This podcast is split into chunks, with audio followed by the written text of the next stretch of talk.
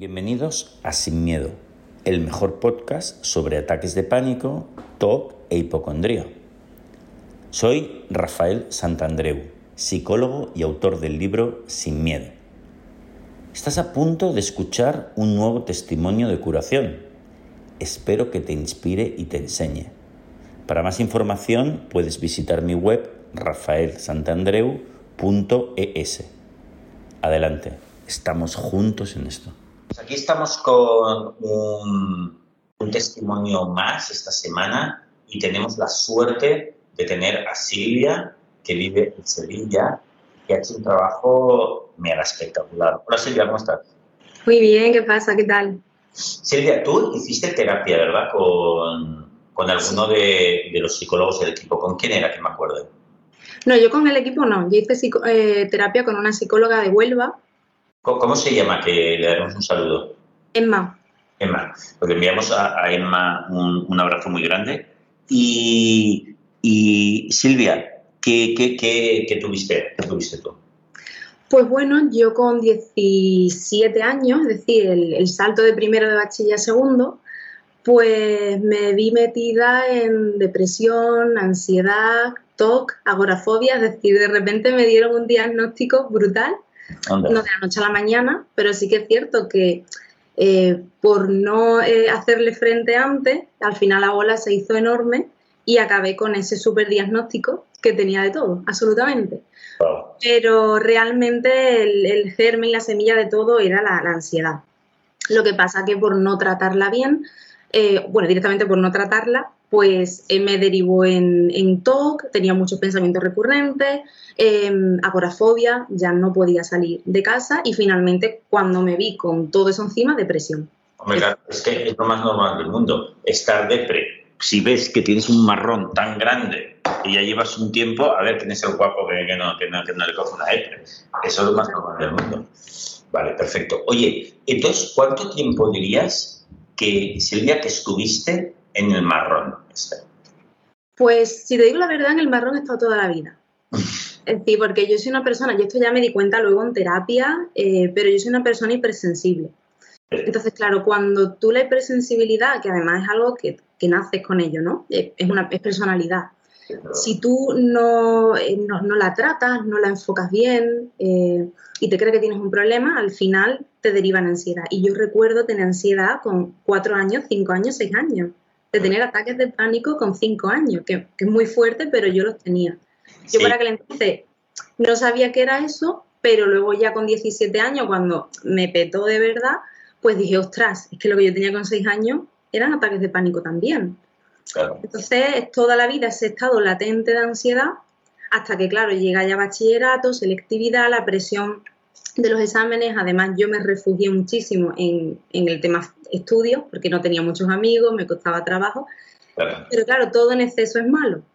Entonces eh, me obsesioné demasiado con las notas, con, rendir, con no defraudar a la gente de mi entorno. Y entonces ya con 17 años fue cuando realmente dije, ostras, ya no solo tengo un estado latente de ansiedad, sino que no puedo hacer mi vida. Que ahí es cuando empieza el problema, realmente. Efectivamente, ahí te bloquea tanto que ya, que ya no puede ser. Oye, ¿y cómo fue, Silvia, tu transformación? ¿Qué, qué aplicaste? Porque leíste algunos libros míos, imagino, ¿no? Sí, sí, sí, los tengo por aquí además.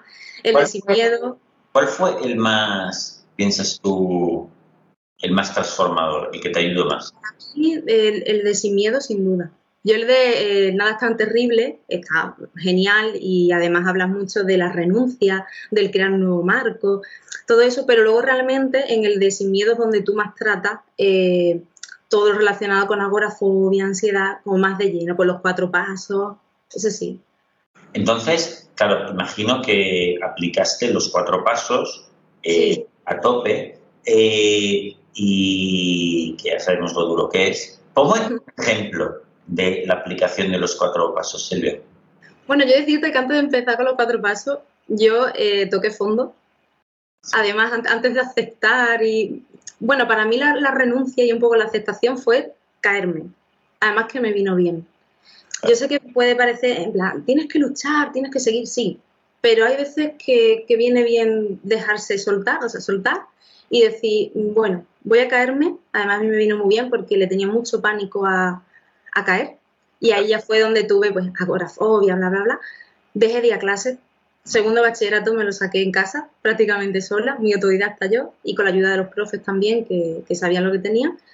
Y, y, para mí el parar fue fundamental. Date cuenta que yo tengo esto toda la vida y yo tenía un cansancio acumulado desde que era pequeñita, brutal. Entonces para mí el de repente decir no podía clase, déjame dormir, dejarme descansar, fue fundamental. Y luego a partir de ahí, pues poco a poco te vas reconstruyendo, pero muy poco a poco, porque das con una psicóloga que no te funciona, das con un psiquiatra que no te funciona, mil pastillas que no te funcionan, es decir, no, es un proceso lineal, es un proceso de doy un paso, retrocedo tres, eh, ahora por aquí no, tengo que ir por allí. Es brutal. Y, entonces sí, lo primero es, bueno, para mí renunciar a mi vida, mm, decir, bueno, yo llevaba una vida, yo estudiaba 12 horas diarias, era una máquina, iba a estudiar medicina y de repente te dice la vida no. Y tú dices, vale, pues tengo que renunciar a, eso, a esa expectativa que yo tenía y aceptas tu nueva realidad, que es, ostras, Mm, no puedo levantarme de la cama. Eh, de estudiar 10 horas era muy bestia, pero yo al final estudiaba 15 minutos y tenía que dormir media hora, porque no podía, me cansaba. La mente se rompió, es que fue una ah, cosa rarísima. Y a partir de ahí, pues claro, eh, al final, ¿qué es la ansiedad? ¿no? Pues tú tienes una serie de síntomas, eh, como tenemos todo el mundo. Yo además muy hipersensible, lo noto a tope, me da muchísimo miedo, eh, y sigo con la rueda, ¿no? Es decir, tengo un síntoma, me da miedo, evito, ya dejo de ir a sitios porque me da miedo que me vuelva a pasar. yo lo que tenía era una poca autoestima increíble. Entonces, ¿qué tienes que hacer? aumentar esa autoestima, exponerte poco a poco. Y a mí me salvó la vida, bueno, entre otras cosas, hacer voluntariado. Ah, qué bueno, qué bueno. Sí, hacer voluntariado además en un cole, con niños. Eh, volví, digamos, al instituto, donde por la, o sea, por la mañana era muy curioso, porque yo por la mañana tenía una ansiedad allí brutal que apenas iba. Eh, bueno, un día iba cinco, bueno, cinco minutos, eh, diez minutos a la puerta me iba. Otro día, una hora me iba. Eh, además me hacían, bueno, bullying desde siempre por todo esto. Al final, cuando tienes un niño con ansiedad, ves un niño presensible, Se un claro objetivo, ¿no? Entonces, bueno, yo por la mañana esa era mi realidad y por la tarde iba a hacer voluntariado al mismo sitio. Con lo cual está muy guay porque es como me estoy reconciliando con el sitio que me da mucha ansiedad. Muy bueno. Y trabajaba con niños, trabajaba en temas de bullying. Entonces a mí eso, el tener un horario y el yo decir, oye, yo soy más que ansiedad y yo soy más, no te puedes victimizar, ¿no? Es decir, yo soy más que estar en casa, que faltar a clase. Yo soy, pues, ostras, una persona que cumple con su horario y de esta tarde lo he hecho bien, los niños me quieren, entonces a mí eso me ayudó un montonazo. Y a partir de ahí, pues eso, trabajar todo lo que es el fluir con el día a día, que a mí me cuesta todavía un, poquito, la verdad. Em, y bueno, eso, aceptar y, un poco formarte tu nueva vida y dando pasitos poco a poco. Oye, y toda esa exposición de afrontar, aceptar, hasta que empiezas a flotar y dejar pasar el tiempo, debió ser un trabajo muy duro, ¿verdad? ¿Cómo dirías tú? ¿Es lo más duro que has hecho en tu vida y que a lo mejor te toca por hacer? Total, eh, durísimo. Durísimo porque te cuenta que yo tenía en, mi armario un folio con cosas mm, absurdas. Sé que son absurdas, pero mm, para ti cuando estás malo no, ¿no? Eh, he salido cinco minutos de casa y le hacía un tic. Joder, era súper feliz. Eh, he ido a comprar el pan. Tal, ¿no? o tengo que salir de casa 20 minutos, guau, pues esta no me atrevo, esta todavía no. Entonces, venga, voy a ir dos días más a por el pan, pero todavía una hora no me atrevo a salir de casa. Entonces tienes que empezar a andar, pues tu vida cambia por completo.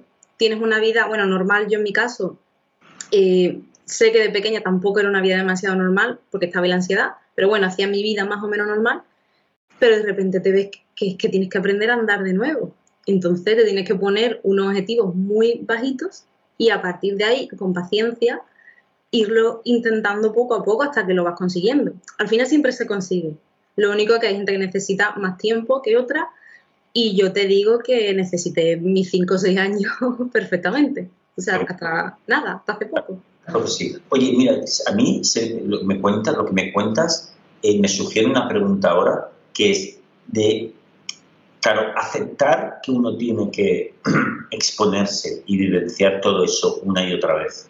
durante tanto tiempo, ostras, mi pregunta es, ¿de dónde sacaste las fuerzas y la determinación para hacer ese trabajo tanto tiempo y tan duro?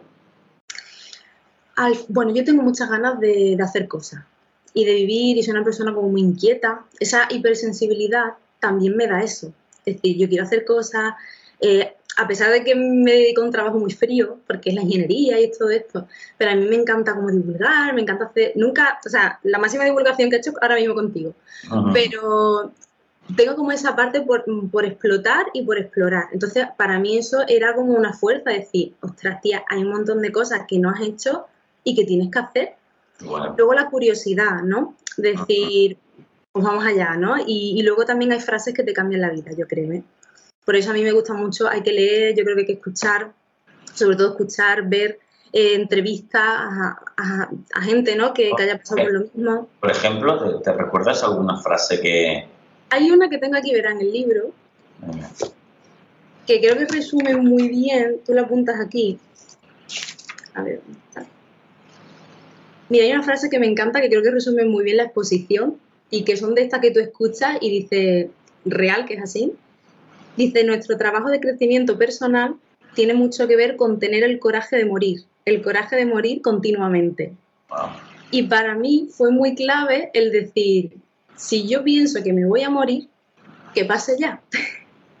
Entonces, para mí esa frase, que además también se la escuché a Fabiola Cueva de Desansiedad, que en ese momento también me ayudó mucho esa cuenta.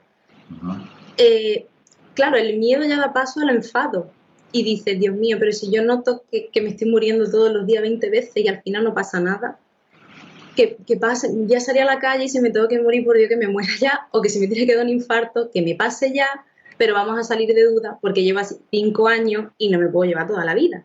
Entonces, claro, para mí el, el decir, es que claro, es un trabajo de valentía brutal porque tú sales a morir.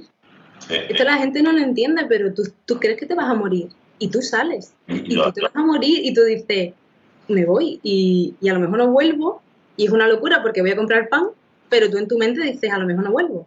Exactamente. Qué bueno. O sea que fíjate, ¿eh? llegaste a estos niveles tan importantes de valentía, que yo creo que es el culmen de la valentía y por eso es tan bonito, entre otras cosas, por una combinación en el que tú en realidad eres una persona llena de vida, llena de interés de hacer cosas hermosas por ti mismo y por los demás, y lo sabías, y tú dices, no, no, ese es mi motor.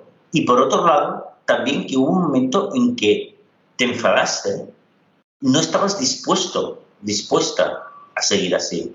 Sí. Eh, y entonces esas dos cosas que dijeron, eh, Silvia, esto es lo que hay. Vas a hacerlo aunque sea lo último que hagas, ¿verdad? Y no es tan fácil, ¿eh? porque no solo lo piensas es decir, ese pensamiento, lo bueno que tienes como que se planta ¿no? en, tu cabeza y, cuando una frase realmente te llega, que hay muchas frases que te llegan, porque yo creo mucho en la palabra y igual que las palabras ¿no? te pueden destruir la vida muchas veces, pues también te la pueden arreglar ¿no? o ayudarte. Pero es verdad que luego en la práctica cuesta mucho trabajo, porque es verdad que yo en su momento necesité de un poco de medicación, no demasiada. Lo bueno que tiene tener mucha hipocondría es que no me daba miedo tomar la pastilla, pero lo bueno es que no, dependía. Exacto. Pero bueno, al final, para mí la ansiedad es como una alarma, ¿no? Es decir, una alarma contra incendio.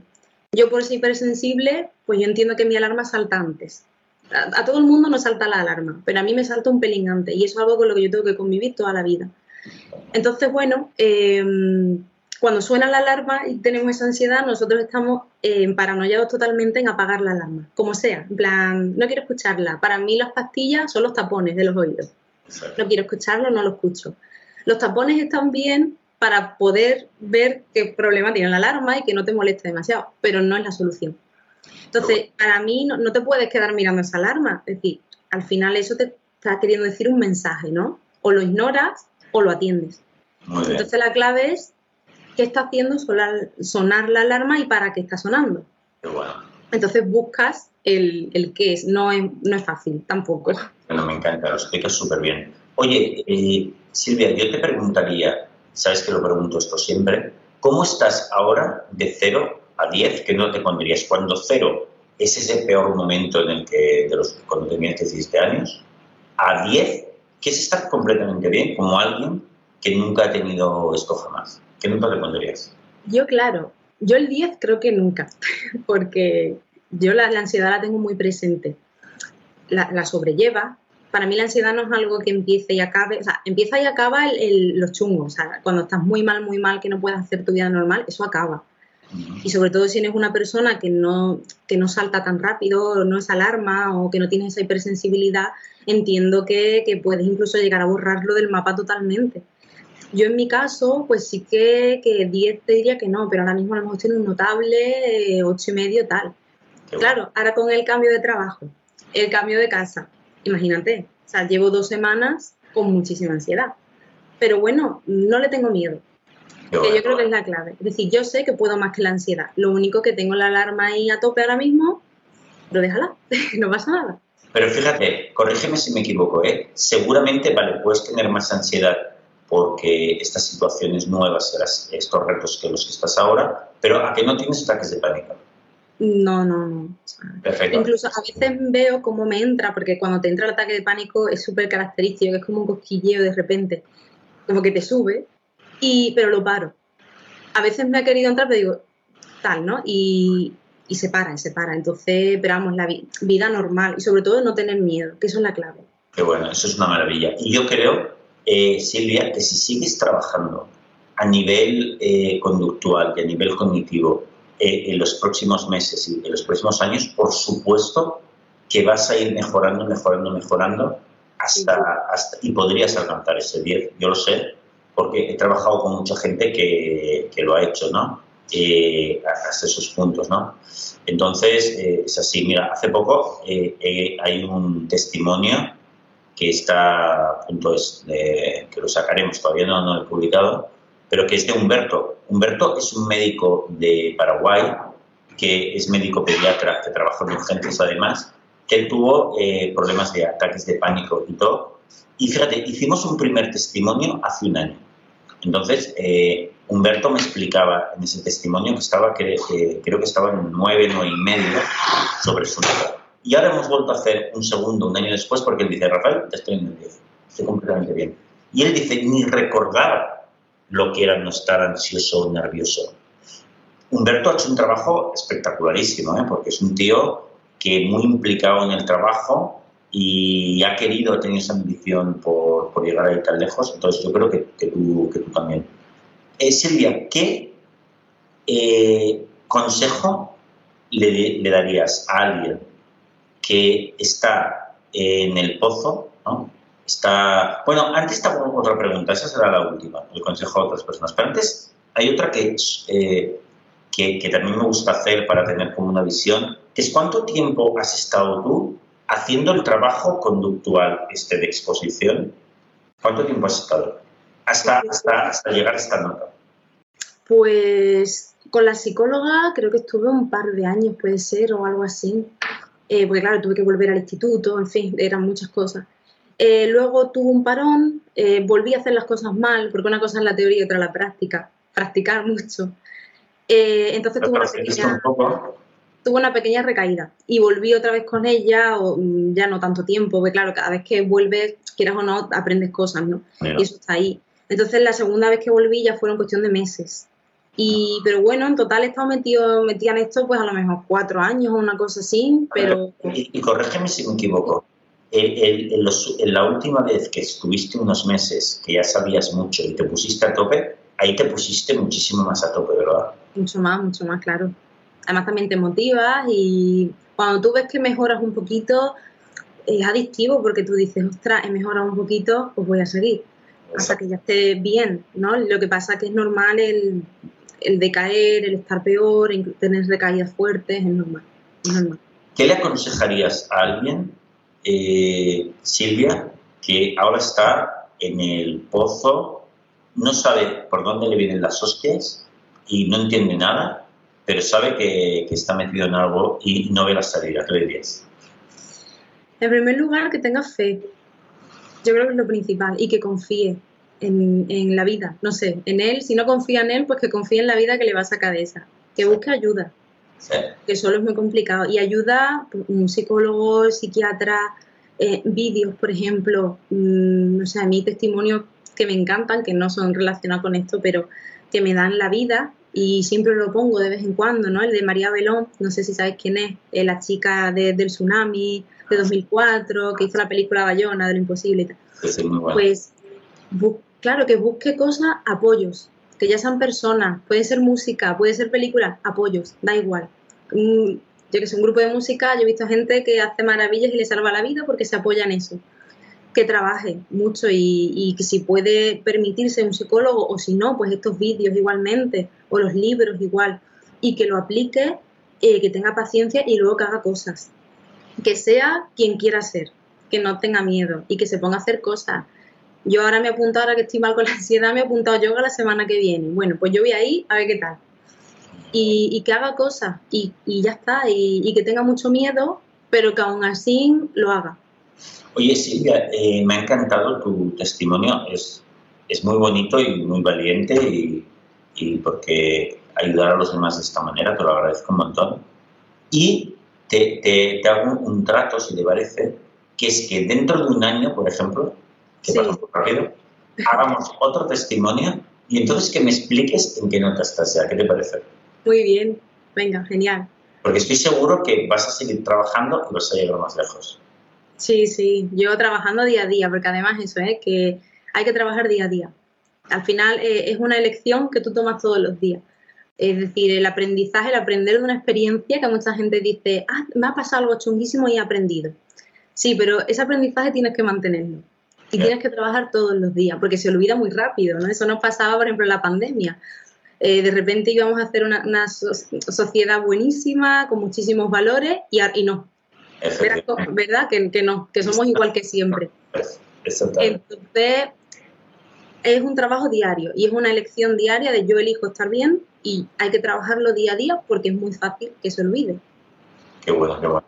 Pues eh, Silvia, me encanta, me encanta tu testimonio tan guay y que has hecho un trabajo espectacular. Fíjate, desde ese momento de, de crack que hiciste que te dejó totalmente bloqueada en la situación de la ansiedad, a esa reconstrucción tan alucinante que has hecho, que has hecho ahora, que te has mejorado mucho con respecto a, tu estándar de toda la vida y que todavía vas a ir más lejos. Te mando un abrazo muy grande ahí, ese día, guapísimo.